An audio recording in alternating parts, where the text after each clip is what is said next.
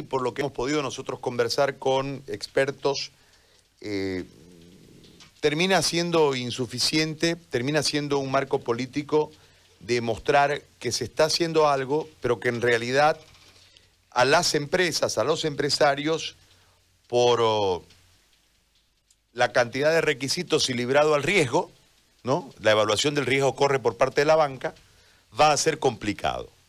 Va a ser más o menos lo que está sucediendo con la mayoría de las, eh, pequeñas, medianas eh, empresas en relación al plan también de reactivación para ellos.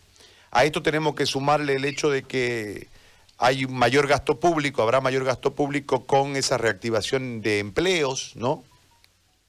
En realidad hay una confusión aquí. Yo creo que el término transitorio en medio de esta crisis, más el panorama electoral, donde hay una búsqueda real de votos, termina haciendo, generando una confusión.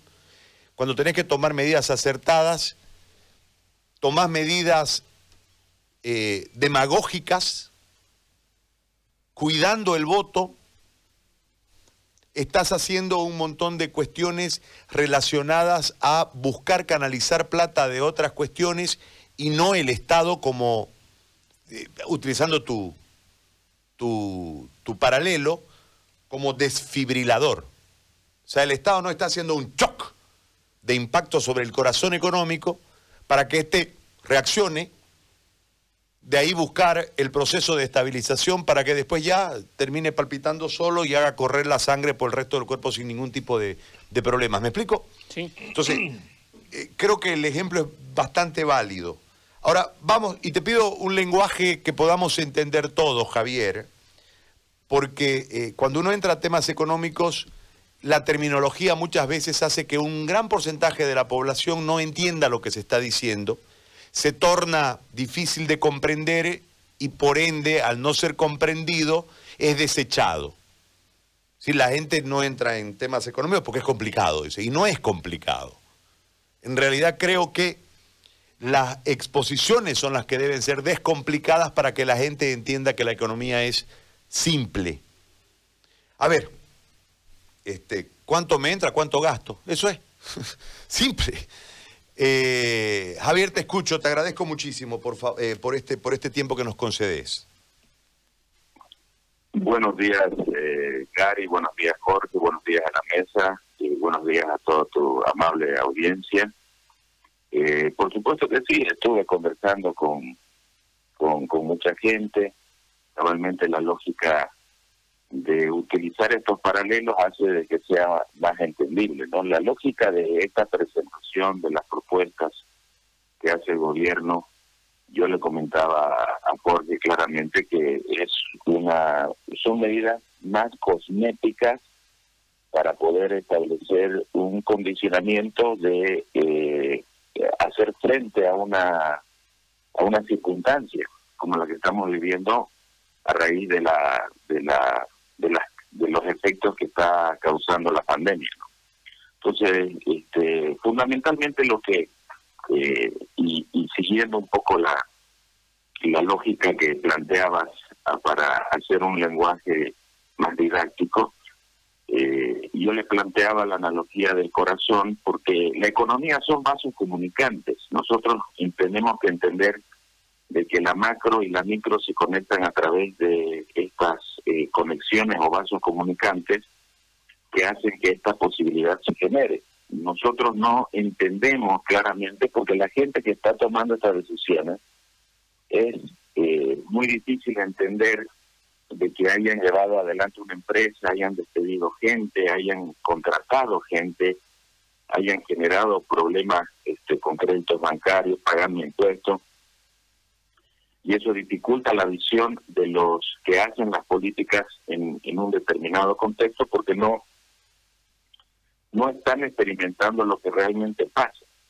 Yo le decía de que es cosmética las medidas porque lo que tenemos que generar es fundamentalmente un gran cambio, como tú decías, un shock en términos de cuatro, digamos, mochilas. Yo le llamo mochilas que es eh, fundamentalmente a lo que es la base del, digamos, centro de la economía que es la pequeña y la mediana empresa. Las mochilas te referís a, a, los pesos, a los pesos que tienen que cargar los empresarios, que tienen que cargar los encargados de generar la economía. Ok, cuatro pesos. ¿Cuáles son esos cuatro pesos? A esos cuatro pesos yo le decía mochila, en términos de analogía, mochila impositiva, tenemos que bajar los impuestos y, y aumentar la masa de contribuyentes. Eso quiere decir que vamos a tener más, digamos, este, recaudación, tenemos una base de contribuyentes mayor. Este, en estos momentos es asfixiante para los que estamos metidos en el estamos metidos en el 20% de lo que pagamos impuestos y hay 80% obviamente de una economía informal que no lo está haciendo. Lo segundo son la mochila de las regulaciones. Nos cuesta un mundo mover un trámite para que te aprueben desarrollar negocios. Hacer una empresa acá te cuesta más o menos unos seis meses. ¿Me y, y deshacerla te cuesta otro mundo.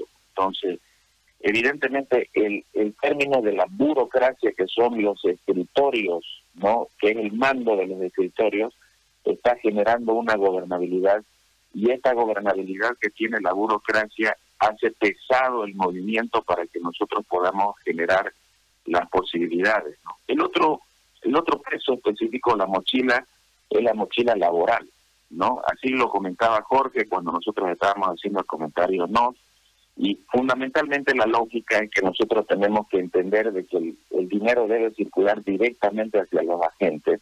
Por lo tanto, hay básicamente medio millón de jóvenes que están saliendo todos los años al mercado laboral y no pueden ser introducidos fácilmente, por lo tanto, este, una reforma laboral que indique la posibilidad de bajar los costos de la contratación y de desregular el ambiente generaría una posibilidad, digamos, eh, alternativa de mucha más inflexión y de mucha más impacto en la economía para que se pueda generar lo que nosotros estamos buscando, que es la reactivación.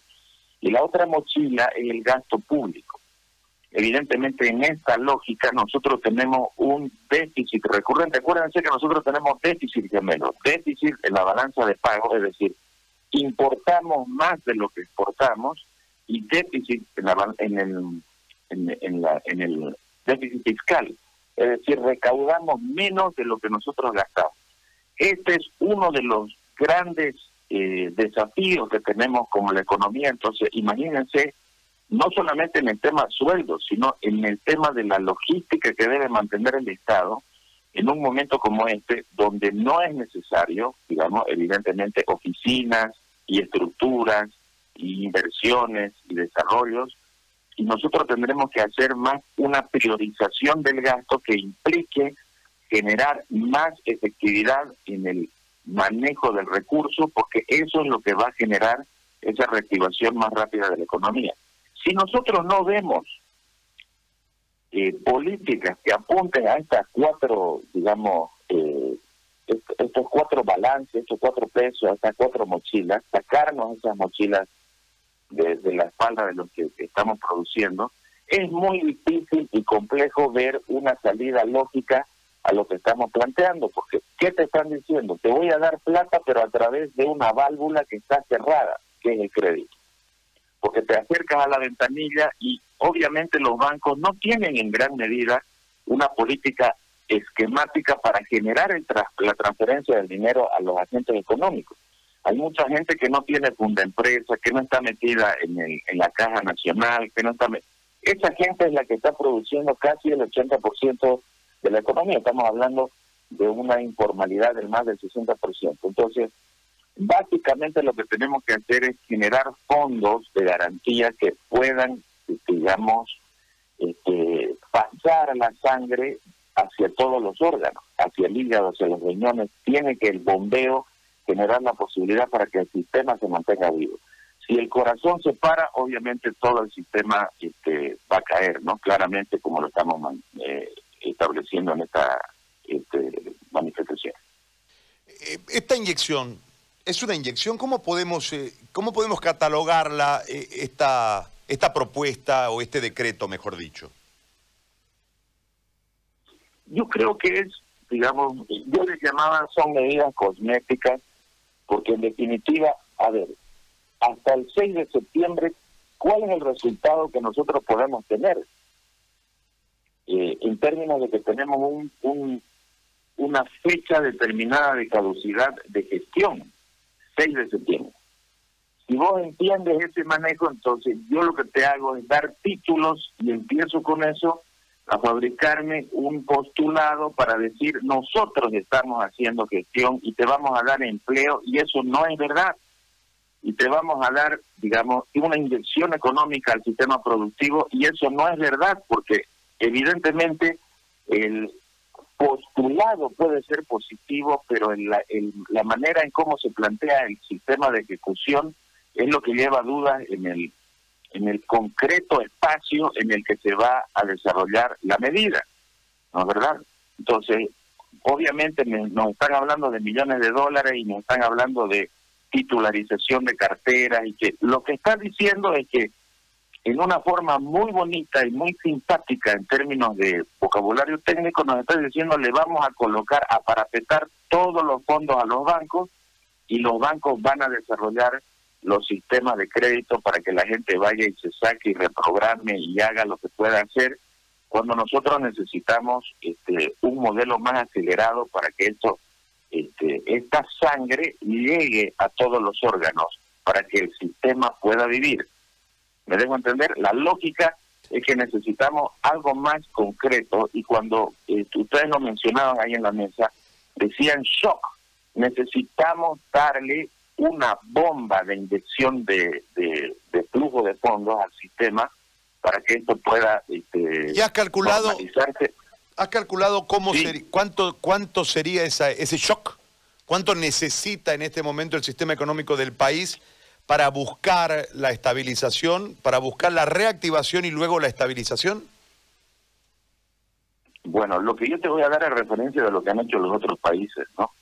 Estados Unidos, que tiene un PIB de 21 millones de millones de dólares, o sea, 21 billones de dólares, ha utilizado el 20% y le ha dado cheques a todo el mundo, al que ganaba cero, al que estaba despedido, al que ganaba 100 mil dólares, 250 mil dólares, le dio cheque a todos para que puedan reactivar el sistema, para que no este, permitan hacer, digamos, un paro. Para que no, colapse. Exactamente. China ha puesto, eh, obviamente China tiene 15 mil billones de dólares y ha puesto el 25% de eso en el mercado para poder sostener. En el cálculo que hacíamos nosotros en estas conversaciones que siempre tenemos en nuestras tertulias, yo te comentaba que era 8 mil millones de dólares. Estamos hablando de un 40% por cómo está estructurada nuestra economía. ¿no? Entonces, aquí están buscando darle el 6% del PIB y obviamente técnicamente la lógica es eh, administrar los fondos y que digamos los porrazos los vayan a tener los que tengamos que desarrollar esta negociación con los bancos, con los sistemas de proveedores, etcétera, etcétera. Entonces, vamos a quedar muy aislados microeconómicamente en términos de nuestros costos fijos, nuestros costos variables, y nosotros vamos a tener que resolver el problema.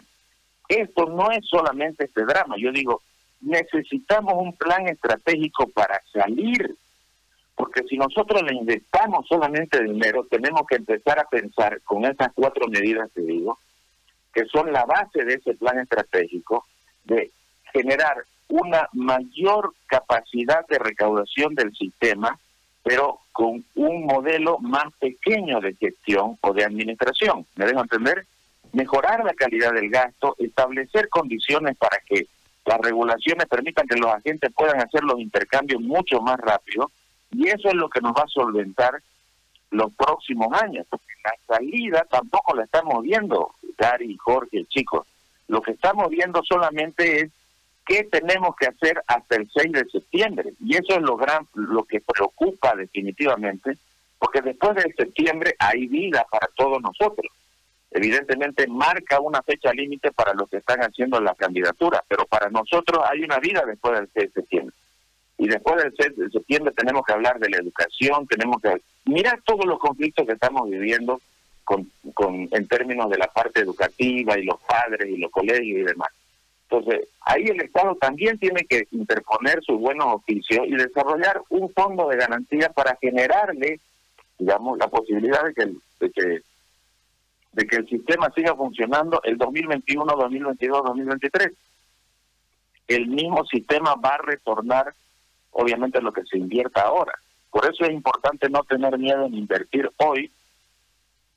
Estamos hablando de que los candidatos están hablando de 6 mil millones de dólares y los fondos los vamos a sacar con préstamos del exterior, tal cual como lo vea, generando, digamos, una masa de generación de recursos a través de la emisión de dinero o de préstamos, se necesita más o menos entre esa cantidad, entre 6, 7, 8 mil millones de dólares para que esta economía no se caiga. ¿Por qué no emitimos? No emitimos porque técnicamente, evidentemente, la emisión sin un respaldo dentro de la producción va a generar inflación en el largo plazo.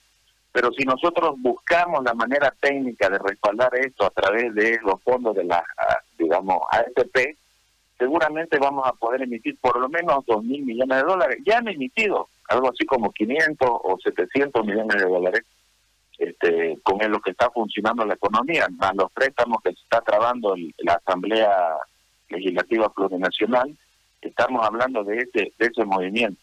El tema es que lo tenemos que hacer en un estado cuando el, necesitamos un flujo de dinero ahora, ¿me entiendes? Entonces, esto está tardando la, la parte del, de lo que ya se aprobó de los 200 millones que tiene que llegar a la alcaldía para la salud, no está llegando, está aprobado, pero ¿de qué sirve si no está la plata en la cuenta para poder utilizarla y hacer comprar los insumos? Me dejo entender, necesitamos que se efectivice todo el sistema para que nosotros podamos conseguir resultados. Si no, es lo que yo te mencionaba, son medidas cosméticas que lo único que van a servir es para grandes titulares y para generar una sensación, digamos, de ilusión monetaria que sirva para los votos. Javier, te agradezco mucho por eh, la entrevista y por eh, la explicación. Muy amable. No, un placer y siempre al servicio de todos ustedes. Un abrazo grande para todos. Javier Peralta, hoy nos ha prestado su análisis para